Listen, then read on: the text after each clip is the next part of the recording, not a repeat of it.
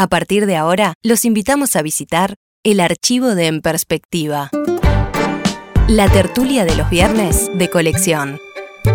Un viaje a través de los años junto a la mesa de los viernes, la más intemporal de En Perspectiva para volver sobre temas que nunca dejan de ser actualidad. La tertulia de los viernes de colección.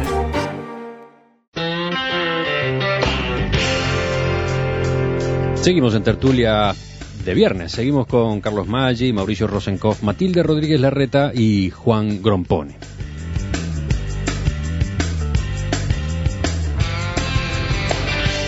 Hace pocos días se cumplieron 50 años de la primera edición de Historias de Cronopios y de Famas del escritor argentino Julio Cortázar. Un libro editado en 1962 que se divide en cuatro capítulos. Manual de instrucciones, ocupaciones raras, material plástico e historias de cronopios y de famas. Esto que vamos a escuchar es el primero de los textos de historias de cronopios y de famas. Y lo, lo dice el propio autor. Cuando los famas salen de viaje, sus costumbres al pernoctar en una ciudad son las siguientes. Un fama va al hotel y averigua cautelosamente los precios, la calidad de las sábanas y el color de las alfombras. El segundo se traslada a la comisaría y labra un acta declarando los muebles e inmuebles de los tres, así como el inventario del contenido de sus valijas. El tercer fama va al hospital y copia las listas de los médicos de guardia y sus especialidades. Terminadas estas diligencias, los viajeros se reúnen en la plaza mayor de la ciudad, se comunican sus observaciones y entran en el café a beber un aperitivo, pero antes se toman de las manos y danzan en ronda. Esta danza recibe el nombre de Alegría de los Famas. Cuando los cronopios van de viaje, encuentran los hoteles llenos, los trenes ya se han marchado, llueve a gritos, y los taxis no quieren llevarlos o les cobran precios altísimos.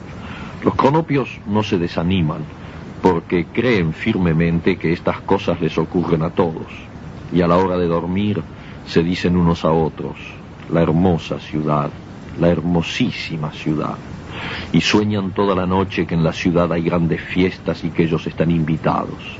Al otro día se levantan contentísimos y así es como viajan los cronopios. Las esperanzas, sedentarias, se dejan viajar por las cosas y los hombres, y son como las estatuas que hay que ir a ver porque ellas no se molestan. ¿La tenían presente? ¿Recordaban esta Sí. historia? Sí, son deliciosas. Este, la, la gracia de, de Cortázar es extraordinaria y es este, un tipo colocado en una posición tan, a- tan especialísima, ¿no? Es, es porteñazo. Y además belga. Y entonces de esa, de esa mezcla rara sale un, porteño que- que es capaz de mirarse a sí mismo, ¿no? Y entonces esa, esa posición de, de Cortázar crea cosas muy graciosas y críticas y levantables. ¿no? Yo tengo un fragmento para leer que no es muy conocido, me parece, y que este, tiene su, su cosa. Dice, un claro sentimiento del absurdo nos sitúa mejor y más lúcidamente que la seguridad de raíz cantiniana, según la cual los fenómenos son mediatizados de una realidad incansable que de todas maneras le sirve de garantía por un año contra toda rotura. Los cronopios tienen desde pequeños una noción sumamente constructiva del absurdo, por lo cual les produce gran sobresalto ver cómo los famas se quedan tan tranquilos cuando leen una noticia como la siguiente. La nueva partícula elemental N asterisco 3245 posee una vida relativamente más larga que la de las otras partículas conocidas, aunque sólo alcanza a un milésimo de millonésimo de millonésimo de millonésimo de segundo. Le Monde, jueves 7 de julio de 1966. Checoca, dice el fama después de leer esta información, alcanzame los zapatos de gamuza, que esta tarde tengo una reunión importantísima en la sociedad de escritores. Se va a discutir la cuestión esa de, los juegos florales en Curuzú, Cuatía, y vengo como 20 minutos atrasados, así que alcanzame. Lo ve de afuera, lo ve de adentro el porteño y a mí me da una, me causa una gracia enorme porque él está trabajando sobre sí mismo. Mascheller dice que la diferencia entre los animales y los seres humanos está en que en el ámbito psíquico el hombre puede verse a sí mismo desde afuera y los animales solo tienen como mundo su mundo interior. En esa historia el Fama era él. Cortázar, Cortázar lo comprueba. ¿no? Checoca, alcanzame los zapatos. Juan, ayer cuando discutíamos la posibilidad de tratar este tema, te entusiasmabas.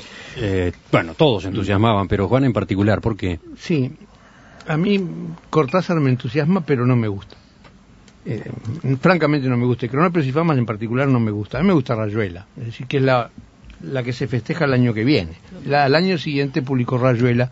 Rayuela sí es una obra memorable de Cortázar, es una obra conocida mundialmente ha iniciado todo un movimiento, es, el, es una de las piedras fundamentales de lo que se llama la ciberliteratura, es decir, la, haber creado una novela que se puede leer de más de una manera, en fin, todo eso no es ajeno a que Cortázar, además de ser belga y porteño, vivió casi toda su vida en París y casi todo lo que escribió era en París. Y en París al mismo tiempo había un gran movimiento que se llamaba Ulipo, que era un movimiento de matemáticos y literarios que querían querían crear una literatura nueva y creo que de, todo esa de todo ese ambiente surgió esa cosa maravillosa de Rayuela, ¿no? Bueno, en fin, por eso yo quiero hablar de Rayuela y no de En todo caso, a ver, antes Mauricio sobre historias y cronópicos y de fama. Primero, primero quería hacer un comentario. Después de tantos viernes, eh, tengo la posibilidad de decirle a Juan, estoy de acuerdo. Ah, bueno. Bien.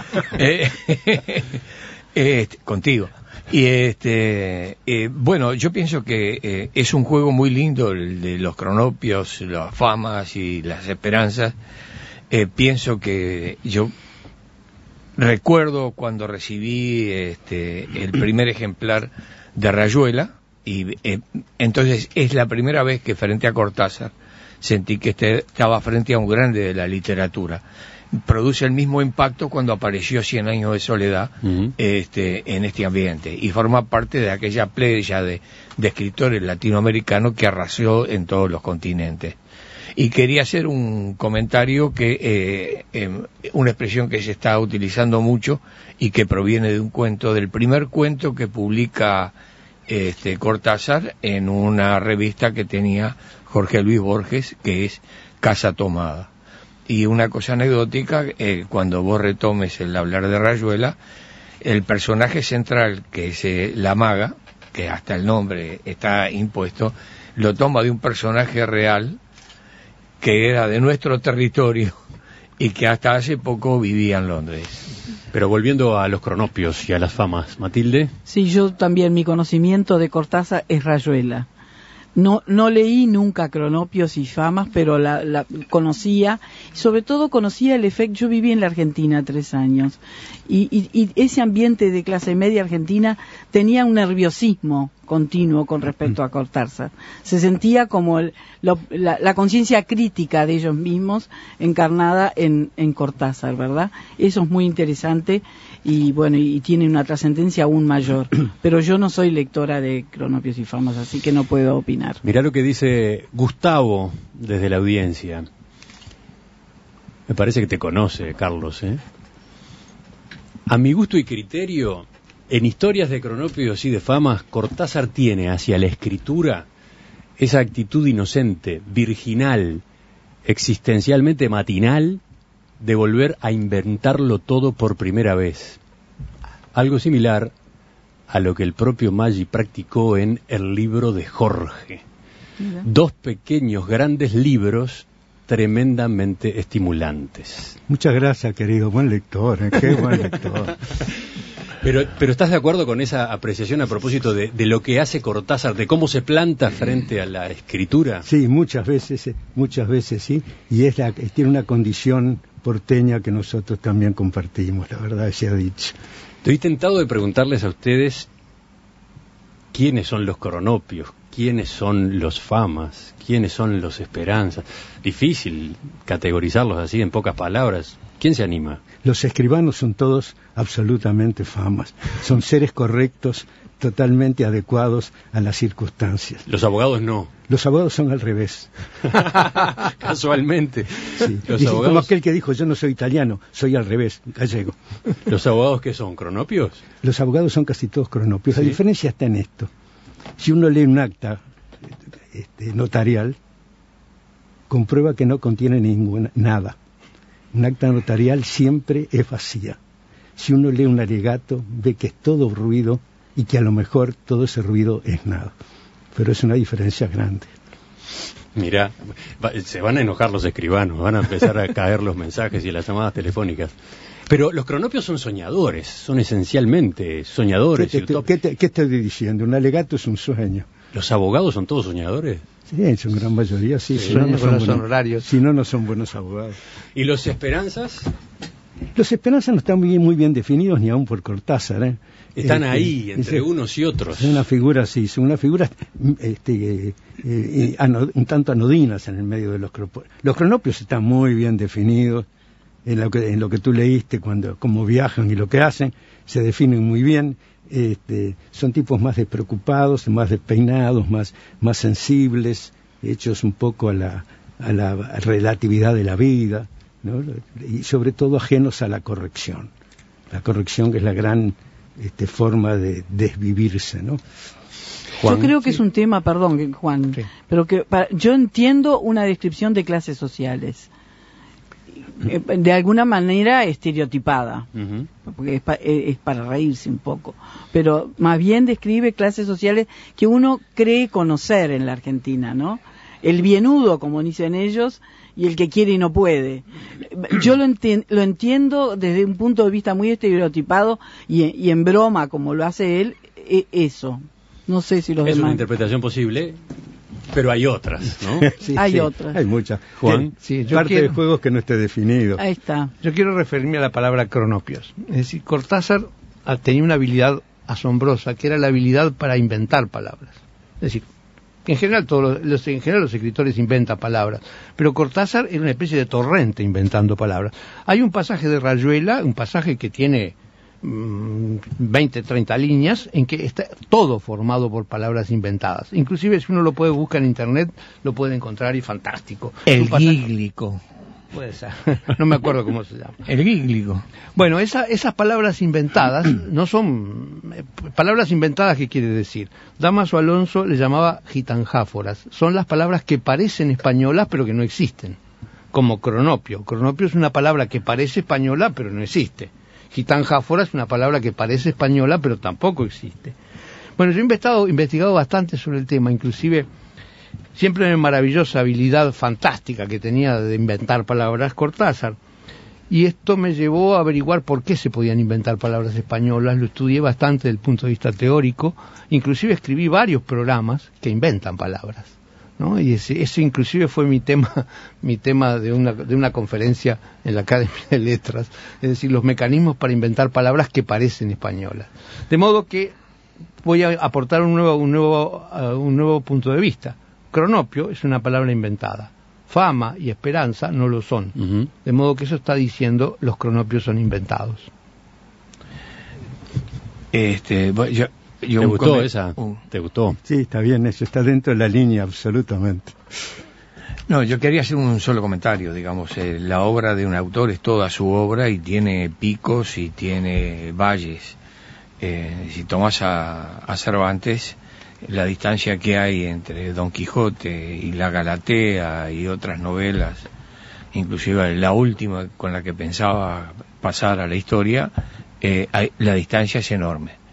Yo pienso que a partir de Rayuela el resto de la obra de Cortázar es un complemento de una gran obra. Digamos, el, el- libro de Manuel, eh, Bestiario, Cronopios in- inclusive, eh, creo que tienen existencia este, por la presencia de una novela excepcional para todo el panorama de la literatura. A mí me gustaría leer una milonga que escribió, porque fue un hombre capaz de hacer muchas cosas diferentes. y voy a leerla porque es breve.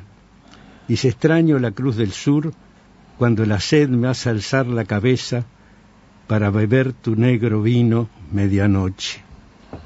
Y extraño las esquinas con almacenes dormilones donde el perfume de la yerba tiembla en la piel del aire.